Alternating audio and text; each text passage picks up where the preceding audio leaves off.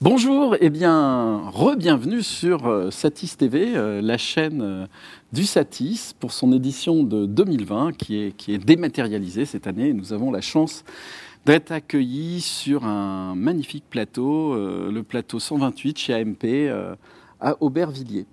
Alors, pour cette conférence, nous avons une partie des intervenants qui sont sur le plateau et une partie qui sont en mode visio euh, via euh, Zoom, la plateforme qui est utilisée euh, aujourd'hui.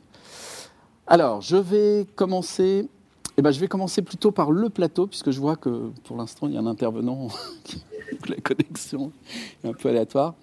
Et donc, nous avons Julien. Oui. Pour de Pardon. Julien, nous avons Alexandre pour la société Néo7. Et nous avons en ligne, alors je ne sais pas si sur la plateforme c'est la même disposition, mais telle qu'on la voit du plateau, euh, en haut à gauche, euh, Romain Cheminade, Lux Machina. Nous avons à côté de lui Christian Guillon, les tontons truqueurs.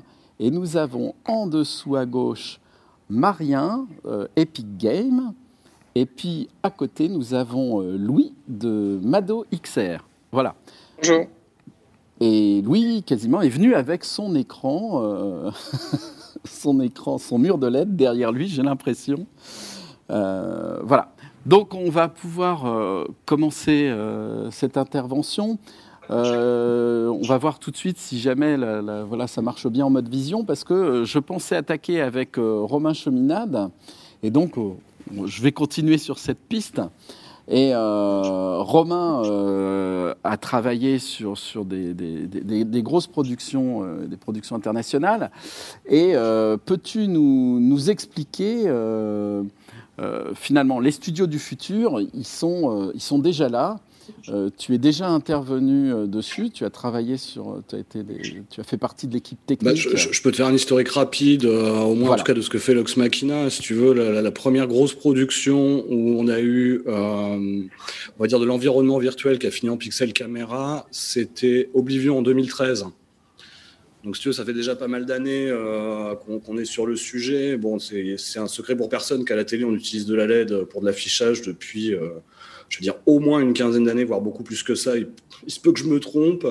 Je suis pas spécialisé là-dedans. Et euh, plus récemment, on a fait du triple A euh, pour Disney, par exemple. Euh, on a fait des choses sur comment s'appelle sur du e-sport, sur League of Legends. On a fait un truc de à la fois à la fois plateau virtuel et réalité augmentée qui était assez costaud, qui a été livré en été dernier. Donc oui, on peut, on peut dire qu'on est sur des nouveaux usages, mais qu'on n'est pas vraiment sur de la nouvelle techno. Quoi. Oui, enfin, il y a quand même une, évolution des moteurs euh, temps réel euh, assez récente sur ces sujets-là. Bah, encore une fois, ça dépend ce que, euh, ce que tu vises. Effectivement, si tu veux faire du photoréalisme, c'est assez récent, et je pense que Marien pourra en parler encore plus que moi de, ce côté-là, qu'on ait les, les, possibilités de tendre vers le photoréalisme directement en caméra, en temps réel, à 24, 48 images, excusez-moi, 50 en France. Euh, mais le reste de la chaîne de prod, finalement, c'est euh, des outils qu'on connaît quand même depuis assez longtemps. Euh, on utilisait des, plates pour faire des arrière-plans de voitures sur des séries comme House of Cards, par exemple, ce genre de trucs. Enfin, ça, c'est de la vieille techno aussi. Quoi. Donc, ce qu'il faut voir, c'est qu'aujourd'hui, on arrive à plus, je dirais, le, mélange, en fait, finalement, la, connexion de tous ces outils pour pouvoir les utiliser de manière un peu plus fluide. Euh, effectivement, maintenant, on peut traquer une caméra et mettre à jour euh, la projection qui va avec, l'environnement 3D qui va avec pour, euh, pour garder cette duperie vis-à-vis du cerveau qu'on a, de la profondeur de champ, en fait. Oui, mais d'un autre côté, les, les, LED ont pu se miniaturiser, ce qui fait que les effets de moirage se sont minimisés. Non Excusez-moi, mais si on parle de la Black Pearl 2 qui a été utilisée sur les séries qu'on connaît ou sur les tournages qu'on connaît, euh, c'est de la LED qui est disponible depuis des années et des années. Euh, pour aller un peu plus loin, euh, de, sources, on va dire, entre guillemets fiables, parce que je peux pas la citer directement, c'est un produit qui devait être discontinué tellement il avait d'âge, et ils en ont fait une version 2. donc on n'a on pas une évolution matérielle dingue au niveau de la LED. Hein. C'est pas, pas là qu'on a vraiment changé les choses. Et après, si tu veux rentrer là-dedans, tu as des considérations de coûts matériels. Si tu utilises de la LED, euh, on a 2,8 mm de pitch là, mais si tu veux aller sur des tout petits pitch, tu vas arriver à des coûts qui vont être exponentiels. Et du coup, ça va pas être transposable forcément en fonction de la taille de ton plateau. Euh, si tu veux faire quelque chose d'assez petit, juste derrière une personne, un tout petit décor, il n'y a aucun problème. Si tu veux faire un, volume, on va dire, de 20 mètres, euh, de 20 mètres par 20 et mettre des véhicules assez imposants, c'est inatteignable en termes de coûts. Ça ne peut pas se rentabiliser. Ouais, peut-être aussi de descendre de charge et pour un certain nombre d'autres. bon, très bien. Alors, je, vais commencer, on va continuer le tour euh, et je pense euh, demander à Marien justement euh, les évolutions récentes des moteurs 3D. donc, Marien, tu travailles chez Epic. Voilà, c'est bien ça. Donc du coup, je suis technical artiste pour Epic Games, donc je m'occupe de toute la partie euh, technique, disons, euh, que ce soit justement pour résoudre euh, des problèmes d'optimisation, résoudre des problèmes de qualité d'image, enfin voilà, tout ce genre de choses-là.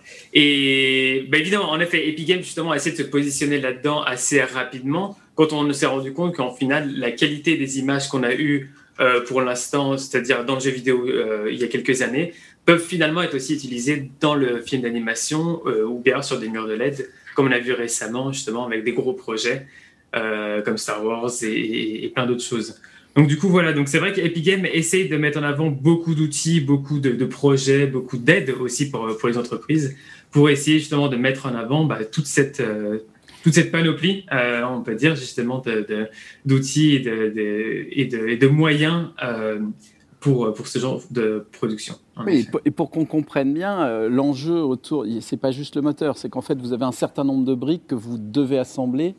Euh, en fonction des productions, euh, par exemple sur le nombre de faces, enfin le nombre d'écrans que vous allez, qu'il y aura d'installer sur le plateau, en effet, les, les, informations de tracking, est-ce que on peut rentrer des données, par exemple, de motion capture, si au milieu d'un plateau virtuel, on veut aussi avoir un personnage virtuel. Donc aujourd'hui, en fait, vous avez toute une librairie d'outils. Si j'ai bien compris, c'est mis à disposition gratuitement. Et c'est le personnel qui est fourni par Epic qui, lui, est euh, facturé alors, évidemment, c'est un petit peu compliqué de dire que tout est gratuit dans le sens où malheureusement, si tout pouvait être gratuit, ce serait le meilleur des mondes. On propose en fait plus du support, c'est-à-dire que le logiciel est gratuit, tous les outils qui vont avec sont gratuits, etc. À côté de ça, euh, vous pouvez utiliser le logiciel, vous pouvez faire votre production de votre côté sans aucun souci. Mais à côté de ça, si vous avez besoin de support technique justement d'un technical artist ou bien alors d'autres personnes euh, chez Epic Games, des développeurs, etc. À ce moment-là, on va justement mettre un système de support où euh, les sociétés vont justement pouvoir payer. Euh, alors actuellement, elle est de 1500 euros par an par siège, donc généralement c'est par nombre de personnes qui vont être sur Unreal, ou à ce moment-là, dans ce cas-là, ils vont avoir accès à différentes plateformes comme UDN ou d'autres choses qui vont justement voilà, aider nos, nos, utilisateurs à aller plus loin. Par exemple, ils ont des questions vraiment très techniques, très poussées. Dans ce cas-là, ils peuvent passer par ce genre de plateforme pour nous contacter et avoir justement une réponse aux, différentes questions qu'ils vont avoir. Donc le logiciel est gratuit, tout, ce système, enfin voilà, tout, tout, ce qui est autour du logiciel sera gratuit, les outils qu'on a mis en place. À partir du moment où vous avez besoin voilà, de, de, support technique, à ce moment-là, il va falloir payer dans ce qui est une licence avec nous pour qu'on puisse aider. Mais euh, voilà, on, laisse vraiment un, libre choix justement aux, clients euh, pour, euh, pour justement effectuer. Très bien. Et alors Marien, pour que, je, pour que nous comprenons bien, euh, tu as besoin, en fait, on a besoin de combien de licences Est-ce que tous les gens qui travaillent sur la fabrication des assets en utilisant des, outils euh, type Maya, Blender, etc., ont besoin pour euh, exporter d'avoir aussi une licence Unreal avec ou? Alors pas du tout. Non, non, c'est vraiment là, le, voilà, vous voulez faire par exemple sur un tournage pour, faire des tests de la prévue, etc. Vous êtes dans Unreal, vous avez déjà tous vos assets sur 3ds Max, Maya, etc. Vous utilisez Unreal gratuitement, vous pouvez télécharger en ligne et ensuite bah, vous pouvez produire votre propre, voilà, votre propre série, votre propre essai, votre propre prévise. Mais le, le, système de licence, donc où on va devoir payer quelque chose pour Epic, ça va être uniquement si vous avez besoin de support euh, d'Epic Games. Parce que malheureusement, bah, voilà, le Unreal Engine, c'est quelque chose de quand même assez complexe, un logiciel avec plein de features à l'intérieur. Il faudrait une équipe assez complexe justement pour pouvoir réaliser des choses euh, vraiment très avancées. Bah, c'est pour ça d'ailleurs qu'on voit dans les jeux vidéo euh, des équipes assez complexes. Et à ce moment-là, voilà, c'est le seul moment où vous allez avoir besoin peut-être de nous payer, enfin nous, Epic Games, évidemment quelque chose, ça va être justement pour avoir du support technique de développeurs, de, de, de technical artistes, etc., pour vraiment pousser le maximum possible la qualité de votre rendu.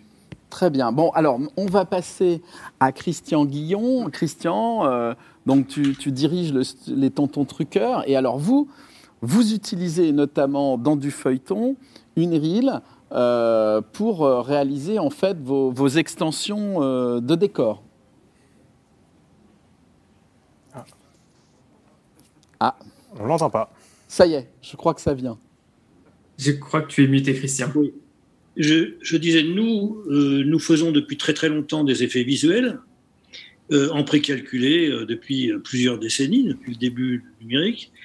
Et il y a trois ans, trois quatre ans, on a décidé d'essayer de, contribuer à l'arrivée du temps réel dans les VFX. Bon. au départ, sans, trop savoir si on pourrait aller rapidement vers les VFX Sunset et en se contentant au départ euh, d'un dispositif qui permet de faire ce qu'on appelait de la prévision set. Et si on a décidé de le faire, à ce moment-là, c'est parce qu'on on s'est dit que les moteurs temps réel commençaient à euh, offrir une qualité euh, de rendu, une qualité d'image, une qualité de, de photoréalisme qui s'approchait, évidemment, on est toujours un petit peu en retard sur le précalculé, mais qui s'approchait de ce qu'on faisait en précalculé. Euh, donc on a, on a, euh, on a commencé à, établir un protocole et on a eu la chance d'avoir un premier client qui nous a demandé il y a trois ans, deux ans et demi, euh, de déployer un dispositif sur un feuilleton pour France, France 2. C'est un feuilleton qui s'appelle Ainsi Grand Soleil qui passe tous les soirs sur France 2. Et l'intérêt de la chose, c'est évidemment que ça tourne tous les jours. Là, on est, on est à notre 600e jour de tournage à deux caméras équipées. Et on fait, euh, aujourd'hui, on fait ce qu'on appelle des VFX Sunset. Alors, on peut peut-être voir quelques images d'ailleurs. Oui. allez, j'ai envoyé un petit clip. voilà, donc euh, si on peut en même temps, et je pense que tu, vas nous les commenter, je pense, quand on... Si, si, le son marche en même temps, oui, je peux le faire. bon, et eh ben écoute, je pense, on y travaille. voilà, c'est parti. ce qu'on voit là, c'est un petit exemple, on est euh, l'écran en bas, à gauche de, l'image, c'est le résultat de ce que voit le metteur en scène et le cadreur sur le plateau. Et c'est un plateau dans lequel on a des découvertes, ce qu'on appelle des découvertes, c'est a des fenêtres avec des fonds verts derrière. On est en studio euh, et en temps réel, en direct sur le plateau, on incruste euh, des décors à la place des fonds verts dans les fenêtres des décors virtuels à la place des fonds verts dans les fenêtres du décor réel. Ce, dispositif-là, il, est basé sur trois euh, grandes fonctionnalités. Alors la première, c'est le tracking caméra. On voit ici les mires qu'on place dans les cintres qui permettent, euh, grâce euh, à un tracker qui est disposé sur la caméra, qu'on verra un petit peu après, comme on voit ici. Voilà, on installe le tracker, c'est un petit objet qui pèse moins d'un kilo qu'on installe sur la caméra et qui euh, comporte divers dispositifs, dont une caméra qui, qui regarde les, les mires qui sont dans les cintres. Et grâce à la modélisation de cet espace de mire, on peut se repérer dans l'espace. Donc on peut, on peut dire à quel endroit est la caméra et comment elle bouge. La deuxième fonctionnalité, euh, c'est euh, le moteur de rendu, c'est-à-dire la capacité qu'on a à calculer en temps réel et en direct sur le plateau la partie virtuelle, le décor virtuel depuis le point de vue de la caméra à chaque image qui a été détecté par le tracking. Et la troisième fonctionnalité, c'est évidemment le compositing, le keyer, qui permet d'extraire le fond vert et de le remplacer par euh, le décor virtuel. Voilà. Ces trois fonctionnalités-là étant réunies, euh, étant capables de fonctionner euh, en temps réel, étant fiables, étant robustes, on, est capable d'assurer sur le plateau en toute transparence et discrétion euh, un travail de, de VFX on-set, voilà, c'est-à-dire... Et c'est en définition... Est-ce que vous calculez pendant le tournage est en définition euh, définitive ou c'est une définition réduite? Alors, ce qu'on ce calcule pendant le tournage sort en HD 8 euh, bits. Donc, pour, un, pour une production comme un feuilleton télé qui est diffusé en HD 8 bits, c'est tout juste suffisant. Donc euh, aujourd'hui, on atteint un taux de VFX Sunset, c'est-à-dire sans post-production, qui est, de l'ordre de 80% des plans lorsque ces plans sont en 3D, c'est-à-dire qu'ils ont été euh, assemblés dans Unreal et calculés dans Unreal. Euh, mais euh, évidemment, si la production devait sortir en 4K, par exemple, ou en 16 bits, on, ne, pourrait pas utiliser des plans qui sortent directement. Alors, on, vient de mettre en place, on y travaille depuis trois ans, et on vient de mettre en place un, dispositif qu'on appelle le Near Time, qui permet de recalculer toujours dans Unreal, c'est-à-dire qu'on on enregistre sur le plateau toutes les données du plan, euh, et le tracking évidemment, euh, mais également euh, la lumière qui a été réglée sur la partie virtuelle du, set, également les animations qu'on a pu lancer au cours du plan lorsqu'elles ont été commandées par le metteur en scène. si on a, on a par exemple beaucoup sur le feuilleton des extérieurs avec des tramways qui passent, de la, des bagnoles, des, gens qui, qui circulent dans les rues. Donc toutes ces animations-là sont enregistrées et le soir ou le lendemain, on peut recalculer toujours dans Unreal euh, les plans qui ont été tournés dans la journée dans une meilleure qualité, par exemple 4K ou 16 bits, et surtout euh, à partir d'un asset de, plus riche, avec des textures plus riches qui, qui ne posent alors pas de problème de poids pour, euh, puisque le calcul ne se fait pas en temps réel, il se fait en, léger différé. Très bien. Merci Christian. on va passer à, Louis euh, de Mado XR. Pour, euh, alors, je pense qu'on va avoir Louis. Vous entendez bien? Allô, allô? Voilà, ça y est, on, vous, on vous entend. Vous m'entendez bien? Oui, on t'entend voilà. Euh, ah bah oui, alors toi, tu es carrément es, en immersion. Euh. C'est ça, je me suis dit que malheureusement, j'ai pas pu me, me déplacer parce qu'on était, on était en plein tournage, mais je me suis dit que ça pouvait être sympa de vous montrer un peu à quoi ressemble euh, un plateau XR fonctionnel dans un format un peu particulier, parce que nous, on est sur un, format bah voilà, profitons-en. Explique-nous exactement dans quelle situation vous vous trouvez, ce que vous êtes en train de faire et le matériel qui est déployé dans ce, sur ce plateau. Donc, ce qui, est, ce qui est important de savoir, et c'est un, nous, on insiste pas mal là-dessus chez Mado XR, c'est que nous, on n'exploite pas simplement un plateau XR euh, on va dire assez classique, on exploite ce qu'on appelle un cave. Donc, un cave, c'est un volume qui est au moins recouvert sur cinq faces par des écrans LED. C'est le cas du studio qui est, euh, qui est derrière moi et qui est alimenté à la fois par euh, un dispositif euh, dont vous venez de parler, hein, euh, avec euh, notamment Unreal Engine, mais également par plein de technologies additionnelles qu'on développe, certaines technologies étant des technologies propriétaires à Mado XR, et qui viennent participer au réalisme, d'une certaine façon, des images que, que l'on peut produire et à créer une sensation vraiment d'immersion du, du sujet dans l'image. Ça, c'est des technologies dont évidemment vous avez parlé qui sont au cœur de, au cœur de la XR. On est hyper content de, de, faire partie de cette révolution, mais surtout d'avoir un plateau qui est euh, maintenant entièrement euh, fonctionnel et à, notre disposition pour tous les jours euh, faire de la recherche et développement. Et c'est un cave de quelle dimension? Alors le plateau qu'on a aujourd'hui fait 15 mètres de large par 5 mètres de haut par 6 mètres de profondeur. C'est quand même un volume assez important. Hein. 5 faces. Avec un écran de retour, un plafond et surtout un sol, ce qui est vraiment assez unique. En tout cas, en France, c'est assez unique. Euh, et qui nous permet d'avoir vraiment une immersion, euh, une immersion complète, une immersion totale du sujet. Euh, voilà, actuellement, on est en train de, tourner un film pour un, client. Peut-être si vous voyez les visuels un peu derrière moi, vous pouvez vous, douter de quel client c'est. Mais mais c'est vraiment un, environnement particulier dans lequel dans lequel travailler où vraiment le sujet est complètement plongé dans l'image et les visuels que vous voyez derrière moi sont donc rendus entièrement en temps réel par Unreal on a comment dire optimisé en fait le, moteur et l'ensemble de la chaîne, euh, la chaîne technologique, hein, l'ensemble des briques technologiques, que ce soit tracking, rendu, caméra, filtre, lumière, de manière à, vraiment créer cette immersion, cette immersion dans l'image. Je pourrais pas malheureusement vous, montrer le, retour moniteur parce que le, producteur n'était pas forcément d'accord, mais vous voyez un petit peu les, visuels derrière moi. L'idée, c'est vraiment qu'on a l'impression que le sujet évolue face à ces, face à ces, euh, face à ces, ces, visuels euh, hmm. produits donc par le KE. Non, non, on voit très bien et on n'essaiera pas d'en savoir plus parce qu'on sait si par exemple c'était une publicité qu'il y a des NDA qui vous interdisent d'en dire plus. Mais Peut-être qu'il va venir, je crois qu'il regarde la conférence en ce moment, il va venir me taper sur l'épaule pour me dire si, si, tu peux montrer les écrans. voilà.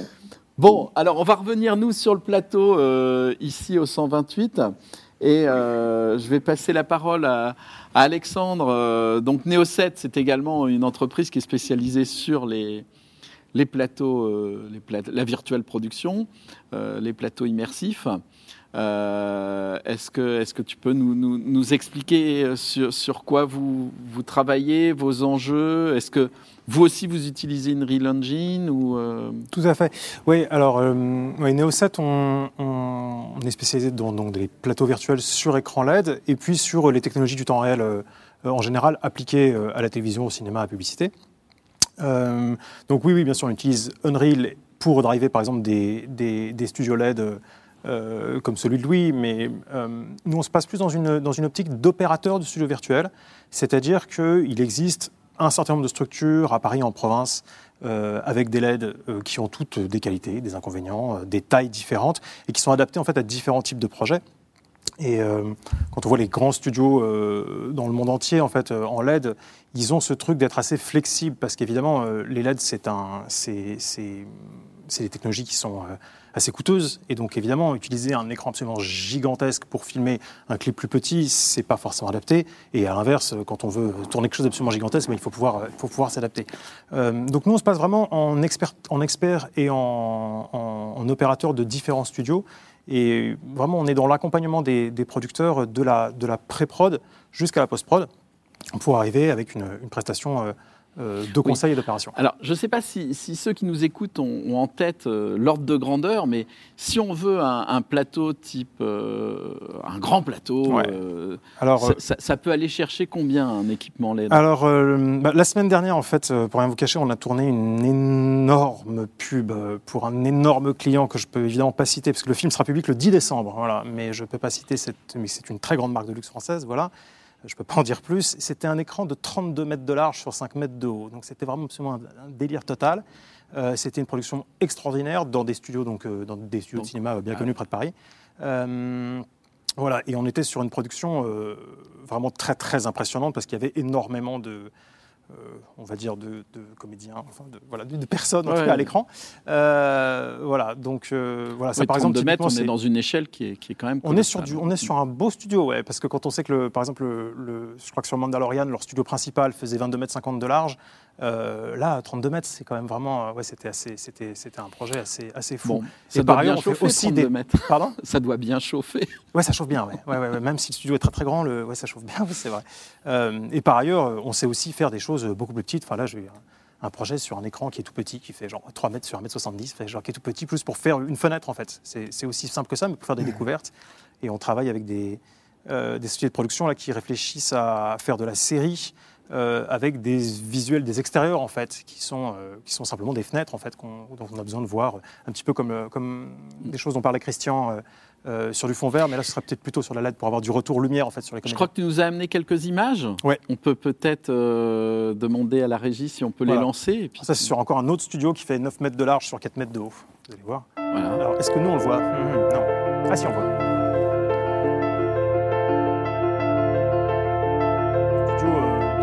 Donc 9 mètres de, 9 mètres de large, 4 mètres de haut avec des, des petits retours. Et l'idée, c'était de tourner en fait euh, différentes situations qui soient euh, vraiment proches de ce qui peut se tourner pour de vrai euh, en télévision française ou en cinéma français. C'est-à-dire des situations qui ne soient pas des situations de science-fiction incroyables, mais qui soient vraiment des, des, choses concrètes, précises. Là, typiquement, pour faire du, du rolling en voiture, donc ça permet de tourner dans un studio avec les vrais reflets, vous voyez les vrais reflets sur la carrosserie. voilà, en s'affranchissant des problèmes classiques de tourner euh, en voiture, ou bien que ce soit en réel sur un, sur un plateau travelling, ou bien que ce soit sur fond vert, évidemment, où vous avez tout le verre qui, bave dans la carrosserie de la voiture, on ne voit que ça, c'est très très compliqué en post-production. Là, évidemment, la situation, elle est, elle est, assez, euh, elle est assez parfaite pour de la LED, en fait. C'est vraiment le, on dit que c'est la killer application de la LED, c'est quand même vraiment les, véhicules, les voitures, les surfaces réfléchissantes.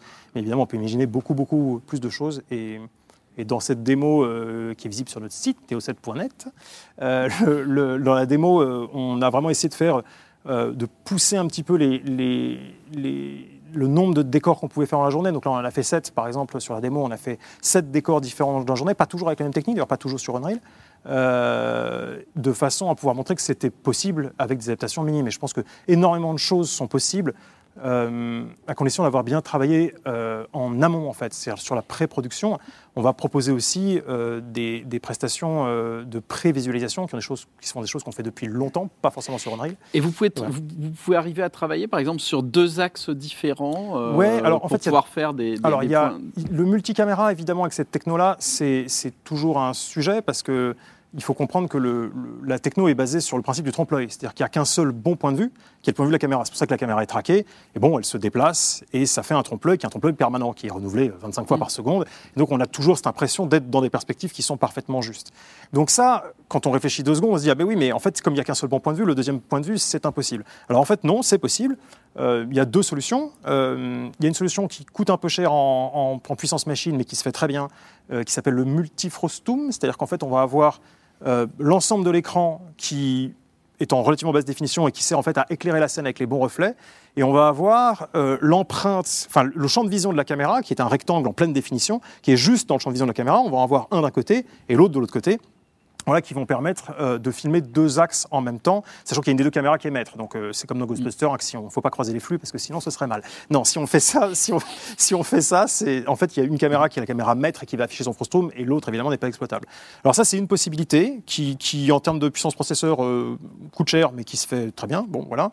Euh, il y a une autre possibilité qu'on voit très souvent sur les, photos de, making-of de Mandalorian, mais peut-être que Romain pourra en, parler euh, plus en avant, parce que je crois qu'il connaît le sujet euh, bien, qui est d'utiliser les deux caméras en fait, dans le axe, donc un large qui va être la, pas la caméra traquée en réalité, et une caméra plus serrée, donc avec des focales plus longues, ou l'arrière-plan un peu plus flou, ou si elle est décalée d'un mètre ou deux par rapport à la caméra principale, avec un flou léger personne ne sentira la différence de perspective. Donc ça permet de tourner en multicam de manière très simple avec un seul frostum ou pas de frostum du tout d'ailleurs. Euh, voilà, ça fait partie des possibilités. Très bien. Eh bien alors, je, rebondis là-dessus et je vais passer la parole à Julien parce que alors, Julien, lui, travaille pour une entreprise qui fournit notamment des caméras et ces caméras ont certaines particularités qui sont très intéressantes pour justement les plateaux euh, virtuels. Oui, c'est ça. On a deux aspects de nos caméras. On a des caméras plus traditionnelles tournées pour des tournages de fiction. Donc on a typiquement, euh, on a, on a, on a qui sont exploités sur le studio de de France Télévisions pour la partie effectivement truquée en live. Ça, on a, eu la démonstration. Donc là, on a besoin de caméras vraiment très performantes, avec une bonne résolution, une bonne dynamique, pour avoir une bonne matière, pour derrière faire un cailleur intéressant, enfin donner de la matière au cailleur et avoir quelque chose de vraiment euh, très très proche de, de, la réalité. Ça, c'est un premier aspect. Donc la, partie, la caméra en elle-même n'a pas de particularité, sauf l'intérêt d'avoir une dynamique très grande. Euh, l'autre aspect, et là on, se rapproche de notre métier euh, de, robotique, euh, c'est d'intégrer dans cette caméra dans un, dans, un, dans un espace robotisé. Donc on va pouvoir aller piloter la caméra. Donc ça c'est les caméras PTZ, c'est assez répandu pour des applications très traditionnelles, très, très corporate au départ. Là, dans ce type d'univers-là, on va arriver avec une petite caméra qui est la UE 150 chez nous, qui est une caméra 4K, qui intègre donc un tracking avec le bon protocole pour s'intégrer dans des environnements Unreal, dans des environnements euh, virtuels, et donc d'intégrer de la réalité augmentée ou du studio virtuel pour des applications. Euh, donc la caméra envoie elle-même exactement le tracking de la position de, de l'angle euh, qu'elle regarde. C'est ça, elle va, elle va transmettre en temps réel ses positions pan, tilt, zoom, euh, focus et iris, donc pour avoir une adaptation On a une petite euh, vidéo, je crois. Alors, pas sur ce domaine-là, ah, pas, de mon côté. Effectivement, il n'y a pas vraiment de vidéo pour le coup.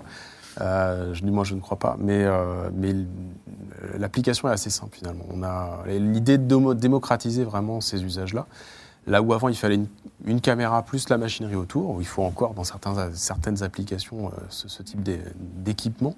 Là, on arrive à quelque chose de très compact euh, sur deux références de notre gamme. Et ça représente un surcoût important par rapport au même modèle qui n'intégrerait pas ces fonctions? Non, on ne fait pas de différence entre le modèle qui l'intègre et le modèle qui ne l'intègre pas. C'est vraiment d'office dans la caméra. Ce n'est euh, pas une option supplémentaire, ce n'est pas une charge supplémentaire les clients qui investissent aujourd'hui sur ce type d'équipement pour du tournage traditionnel peuvent évoluer euh, sur des, studios virtuels.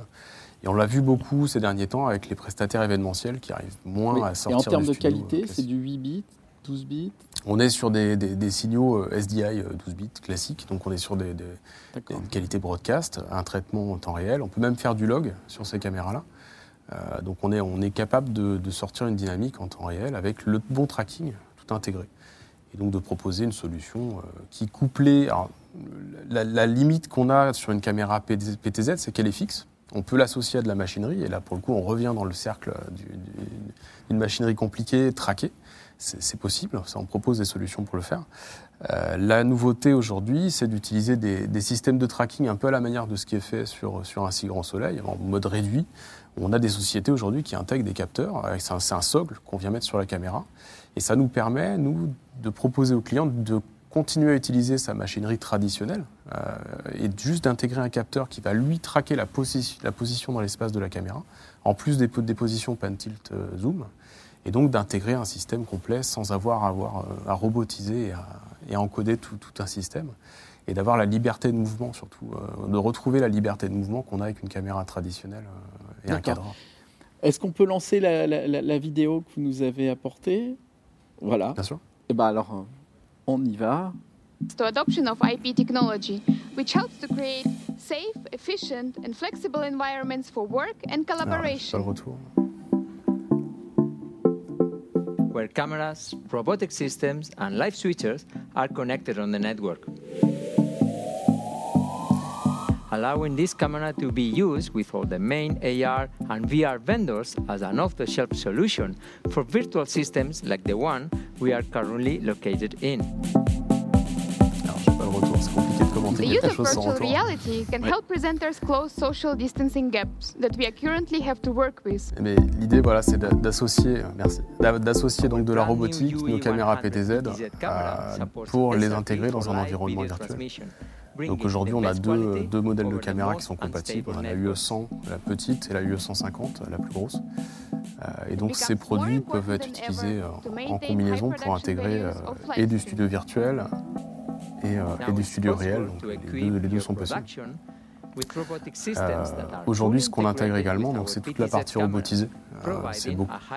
Aujourd'hui, on ne conçoit plus un studio avec que des emplacements de position fixe. On a toujours une partie robotique.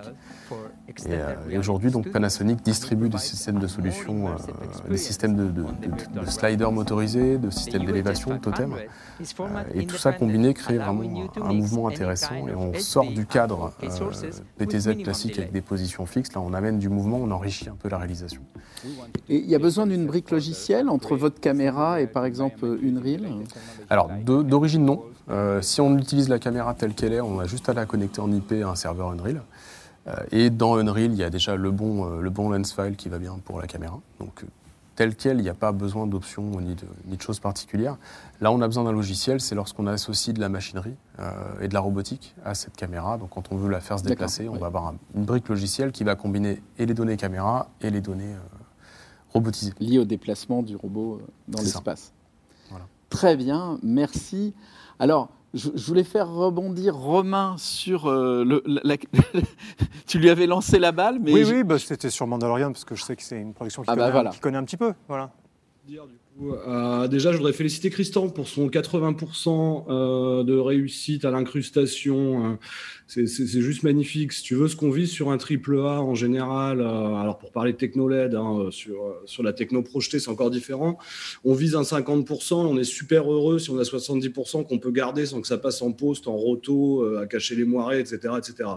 Donc, super de ce côté-là. Et, la deuxième, c'est c'est un peu l'utilisation du matériel. tout le monde en ce moment a envie de faire de la LED euh, parce qu'il y, a eu un gros, un gros barouf euh, autour de ça en début d'année. Euh, c'est pas forcément utile, c'est pas, c'est pas forcément la bonne technologie pour tous les cas. C'est la bonne technologie si tu veux utiliser des sources lumineuses, que tu vas bosser sur des réflexions. Donc, si tu veux faire effectivement une bagnole, un mec complètement couvert de miroirs, vous voyez, je pense de quoi je parle, et ce genre de choses. Si c'est pour faire des arrière-plans ou, euh, ou ce type de choses, une projection fait complètement la blague. C'est ce qu'on a pu faire sur Solo. Vous avez euh, quand même une partie de la navigation dans l'espace, euh, les passages hyperespace, etc. Tout ça, c'est de la projection. Euh, la, deuxième, c'est alors je, je prends pas l'exemple de Louis parce que je, je connais pas très bien son setup, j'y suis pas allé, mais je prends plus l'exemple du Katy Perry, qui est le même genre de choses avec le sol de LED, trois côtés, enfin deux côtés, etc. Donc il y a un, peu plus de face dans son cas. Euh, le coup du sol de LED, nous en cinéma, on l'utilise pas du tout, du tout, du tout. Quoi. C'est un truc qui trompe complètement la magie. On préfère avoir du décor physique et du coup intervenir avec des gens du décor traditionnel qui nous permet en fait de, de, faire disparaître cette ligne entre là où se termine le décor physique et là où commence le, décor simulé. Et c'est là-dessus qu'on a des super résultats. Euh, Marien, corrige-moi si je me trompe, mais tu étais à la démo l'année dernière. On était, ouais, avec la moto. C'est bien ça, ouais. C'est ça. Ah, T'imagines même pas le temps que, que, le mec du décor a passé à brosser le sable, etc., à se dire, OK, ça colle bien, on a la même, la même couleur de décor sol par rapport à des, des, des Ça prend du temps. etc. Ouais, il était super sympa en plus, ce mec. Mais euh, ouais, c'est vraiment ça. C'est-à-dire, je pense qu'il euh, est important d'arriver assez tôt dans les, dans les projets pour pouvoir prendre ce type de décision et pas forcément partir sur du je veux 3 km de LED euh, pour, pour une raison qui n'est pas forcément la bonne, parce que, comme on a pu tous le constater, on est sur du matos qui est extrêmement coûteux, que ce soit évidemment la LED elle-même, les processeurs, les machines de diffusion, le stress. On a pu parler des contraintes du multicaméra. Euh, très honnêtement, croisez pas les flux. Hein. Et puis même si, vous n'avez pas besoin de multicam simultané, le faites pas. Hein. ça, ça, va vous faire gagner beaucoup de temps. Là, on a eu le cas, euh, on a eu le cas en Chine récemment. On avait, on avait six cams euh, en permanence qui tournaient. c'était au trigger. Hein. Sinon, c'était une catastrophe. Quoi. voilà, c'était un peu, c'était un peu là-dessus que je voulais en venir. Et puis le côté photoréalisme. Alors, on a, on a beaucoup de photoréalisme en tête. Euh, je, pense qu'on le voit encore une fois derrière lui. J'en profite parce qu'il est sur plateau, donc euh, je, le montre du doigt allègrement. Euh, on n'est pas forcément à viser du photoréalisme tout le temps. Quoi. Ça dépend ce qu'on veut faire. enfin, nous, je sais qu'en bosse en broadcast, on n'utilise pas, on vise pas du tout le photoréalisme. C'est pas du tout ça l'histoire. Quoi. Mm. Alors, comme on va bientôt se rapprocher de la fin de, de, de ah, cette conférence, je vais, te poser une question et puis après on va embrayer euh, sur. Je vais, vous, demander à chacun euh, comment vous envisagez. Ça va permettre aux autres de réfléchir pour préparer la réponse. Comment vous envisagez sur ces technos-là la prochaine étape, la prochaine marque, marche? Et euh, justement, dans, dans l'accroche qu'on avait faite sur cette conférence, on s'était dit mais peut-être il va y avoir un problème de coût sur ces plateaux. il faut imaginer. Hein, Aujourd'hui, on a un certain nombre de business plans sur les, sur les projets qui se montent. Euh, c'est des choses qui, qui, qui, ont l'air, notamment sur l'investissement des murs de LED, où les gens prévoient euh, au minimum 5 ans d'usage pour euh, amortir le matériel. Moi, je ne sais pas, je trouve que c'est dangereux aujourd'hui de penser qu'un mur de LED, ça va fonctionner avec la même luminosité et la même colorimétrie pendant 5 ans. Je pense que déjà 3 ans, c'est il faut bien croiser les doigts. Et euh, voilà, est-ce qu'il y a un équilibre économique possible dans tout ça, puisqu'on est sur des investissements extrêmement lourds? Et du coup, euh, voilà, une petite question pour toi, Romain. Euh, un mur de LED à acheter si on veut équiper un plateau, ça, représente un montant de quel ordre? Ça dépend complètement du plateau que tu veux faire. Je vais répondre dans les domaines sur lesquels je travaille le plus en ce moment, qui sont euh, des, gros plateaux des majors. Hein. En général, on parle de, euh, on parle de cylindres d'au moins 20 mètres de diamètre, 25 mètres, etc. Euh, ça, coûte ça coûte environ 11 patates. Hein. Je vais te le dire très franchement, ça coûte extrêmement cher. En dollars Ouais, en dollars, oui, oui. Si tu prévois un petit buffer hein, quand même, hein, si, si, tu comptes en dollars. donc, on est encore une fois sur des trucs extrêmement chers, mais tout le monde n'a pas besoin d'un truc géant dans lequel ils vont mettre des bateaux, des bus, etc., euh, etc. Ce, qui est hyper important, c'est de bien connaître son marché, de bien savoir ce qu'on cible, comment on va pouvoir réutiliser tout ça. Parce que, encore une fois, les trucs sur lesquels je bosse en ce moment, c'est euh, des grosses installations avec des poutres en acier pour soutenir les plafonds, etc., etc. Euh, c'est à l'inverse un petit peu de, de ce qu'on disait tout à l'heure. Non, ça pas un truc qu'on va déplacer. Quoi. Oui, mais ça parce va être comme ça, fixé dans le plateau pendant effectivement 3 ans et demi, 5 ans. Mais ça, c'est plus lié au deal. Euh, oui, on peut peut-être dire, on peut peut-être dire pour ceux qui nous écoutent qu'en fait, vous, vous allez quasiment installer des ciels complets. Et c'est-à-dire qu'en fait, les acteurs, ils sont éclairés comme s'ils jouaient en extérieur par un vrai ciel. Et que si on zoome, euh, parce qu'on est en 4K sur les yeux, on retrouvera les reflets. Euh, du ciel ou, du décor ah, autour. C'est-à-dire vous allez très loin quand même dans la. Ouais, les tests récents qu'on a fait, c'était sur, sur des bijoux, des réflexions sur des bijoux, ce genre de choses. Euh, donc oui, oui, on va dans le détail quand même. Quoi. Alors... Bon, il nous reste plus que 5 minutes, donc vous allez avoir J'ai chacun... une toute petite info pour toi. Il y a deux infos qui sont publiques en fait en termes de coûts. Euh, c'est assez intéressant d'installer ce genre de choses en fixe. Ça nous permet de savoir comment les, les différents acteurs veulent euh, monétiser ça. Euh, tu as MBS Pinewood qui a lâché qu'ils avaient un plateau virtuel, bon, qui est un peu plus petit hein, que, les, que, les, tailles que je t'annonce là, qui est aux alentours de 250-300 000 pounds par semaine à la loc. Et euh, pour, pour mémoire, un mec d'ILM nous avait glissé de manière publique que le plateau du Mandalorian, le plateau virtuel, hein, uniquement le plateau virtuel, hein, soyons précis, c'était entre 450 et 650 000 dollars par semaine. Et quand tu parles de semaine, tu parles de semaine de 7 jours ou de semaine de 5 jours? Euh, En France, je pense qu'on dirait 6, aux États-Unis, c'est 7. Hein. D'accord. Ouais. Bon, ça permet de bien, de bien se fixer les choses.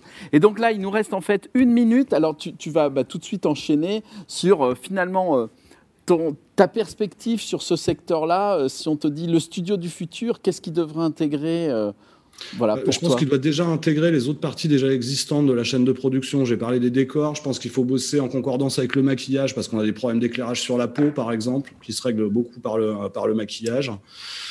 Euh, je, je, pense qu'il faut vraiment réunir un petit peu tout le monde et euh, surtout, surtout les gens euh, qui viennent du côté traditionnel. Comment on travaille avec les gens de, de, de, la stunt et des cascades, par exemple, etc.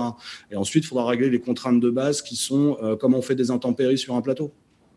Parce qu'en l'état actuel des choses, ah. si on a de l'eau qui passe sur la LED, on a quand même un, un léger problème de, de, voltage. Ouais, je pense que c'est pas conseillé d'arroser son mur de LED. Hein. Non, pas le matin, il pousse pas très bien, non. non. bon, très bien. Alors, Christian, toi, ton Écoute, moi je, je, crois qu'il ne faut pas que le, le LED soit l'arbre qui cache la forêt. On parle de studio du futur. Le studio du futur, le studio du futur, ça comporte de nombreuses choses différentes. Nous, on va ouvrir un studio LED, euh, j'espère au printemps. Bon, mais ça sera un studio LED qui sera de taille modeste et qui sera très adapté à notre marché, parce qu'on est une société de service, on ne peut pas se permettre de dépenser de l'argent et qu'on ne récupérera pas dans, amortira pas dans un délai d'un an ou deux. Donc, euh, ça sera adapté à un marché très précis, à une fonctionnalité très précise, à des choses qui sont récurrentes sur les, sur les films sur lesquels on travaille. Mais peu, importe, je, je, pense que le studio du futur, ça doit rester l'endroit le, de la captation du réel. Et la captation du. Alors aujourd'hui, ce sont des prises de vue et des prises de son. Mais euh, si on veut imaginer ce que ça sera demain, ça sera aussi euh, des prises de, des prises de gestes, des prises de forme, le scan, le prise de geste d'un mocap, euh, des prises de peau, du scan pour, de, pour de la, des doublures numériques, voilà, des choses comme ça. Donc, euh, ce, qui change, ce qui est différent, ce qui est intéressant dans ce que tu appelles le studio du futur, c'est que ça croise les problématiques des VFX et les problématiques du studio. Euh, évidemment, le, le, le, principal problème, c'est le financement. Il n'y en a qu'un problème, c'est le financement. C'est-à-dire que les studios aujourd'hui, tels qu'ils sont structurés, ne peuvent pas financer des innovations, ne peuvent pas tout seuls financer des innovations, comme, comme les nôtres, ne peuvent pas les accueillir, puisque ce sont des dispositifs qui sont permanents. Donc il faudrait que euh, ces dispositifs soient euh, remplis tous les jours avec des prods. Et, et évidemment, les, les, les, gens des VFX euh, ne peuvent pas tout seuls alors qu'ils ont habitué à un fonctionnement nomade, c'est-à-dire que nous, les VFX, on va chez notre client pour faire des VFX en général, on installe nos dispositifs, même le dispositif que je vous ai montré, c'est un dispositif qu'on va installer chez notre client. Nous, on a, on a installé, on a équipé 2000 mètres carrés de plateau à Montpellier, mais on peut équiper demain, et ça prend quelques jours seulement, euh, d'autres plateaux ailleurs. Ouais. Donc, c'est ce croisement qui est intéressant, et c'est ce croisement sur lequel il faut travailler sur le plan du financement autant que sur le plan te technologique. La technologie, elle évolue très très vite. Mmh. Merci les, Christian, parce que... Elle arrive dans les VFX. Donc là où je pense qu'il y a un effort à faire, c'est sur trouver comment, entre les studios de tournage et les studios traditionnels et les studios de VFX, on peut trouver une alliance qui soit à la fois technique et financière. Ok. L'alliance.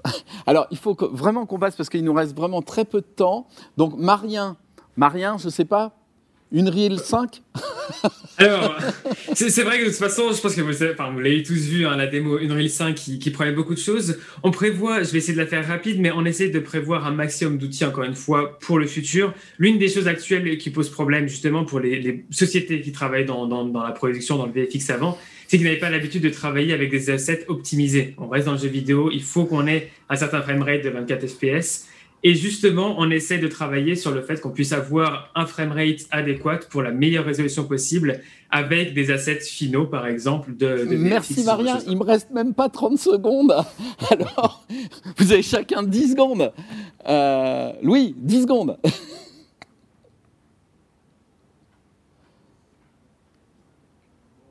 Bon, bah, je, pense que, Vous m'entendez 1, 2, 3 Ouais, bah, il va faire que 5 là. Voilà, je pense que le studio du futur, c'est un studio qui est hyper versatile. Et nous, chez Mado-XR, on essaie vraiment de mettre l'accent sur le cave, c'est-à-dire vraiment sur un, volume complet. Après, il faut être agnostique des technologies. En effet, on n'est pas obligé de travailler là-dedans. Mais on pense vraiment que le XR, la possibilité de, de plonger complètement euh, des sujets dans des environnements qui euh, seraient complètement surnaturels par ailleurs, le futur, il est vraiment là. Et c'est là où on va mettre l'accent. Le total immersif. Hein. Et je te reprends la parole pour la passer, Alexandre. Oui, le studio du futur. Ben, en fait, je pense que le... nous, on s'intéresse beaucoup à la LED, mais je pense que la LED, c'est la partie euh, émergée de l'iceberg et que le, le, vrai cœur du réacteur, il est dans le bureau à côté. C'est-à-dire que c'est tous les gens qui travaillent sur le temps réel et sur l'application des technologies de temps réel au cinéma pour améliorer les workflows, gagner du temps, gagner de l'argent, gagner en qualité. Euh, mm. Et je pense que la réalité des studios futurs, c'est l'arrivée des moteurs de jeux vidéo de type Unreal dans des systèmes de production et à, la qualité où ils sont aujourd'hui, et qui vont aller forcément en s'améliorant. C'est l'industrie du jeu vidéo, c'est une industrie énorme, ça va. Les, capacités de recherche et développement sont, sans limite, donc euh, tous les jours on découvre des trucs et on invente. Et les capacités de calcul devront suivre aussi. Oui, mais, mm. mais, ça va, ça va Et on termine par Julien. Euh, oui, nous, nos axes de développement sur cette partie-là vont vraiment comprendre tout ce qui est intelligence artificielle aussi, trouver de l'interaction ah aussi dans, dans, ces, environnements virtuels, essayer de recréer un peu de réel dans le virtuel, de, chercher vraiment de, l'interactivité, de l'intelligence aussi, ouais. et, euh, et donc de l'automatisation, beaucoup de pouvoir euh, traiter grâce à l'intelligence artificielle et automatiser le processus. Eh bien, écoutez, je pense qu'on arrive à la fin. Merci à tous. Je suis désolé que, que, ça soit euh, aussi court. Euh, vous, bon, vous avez joué le jeu. Je sais que vous êtes tous un peu frustrés, mais c'est pas grave. Ça nous donnera l'occasion de recommencer et de continuer ces échanges. Voilà. Donc. Je crois qu'il reste encore une conférence sur Satis TV euh, à cette fin de journée. Et puis après, ça sera euh, l'annonce euh, des résultats du 360 degrés festival. Voilà. Au revoir à tous.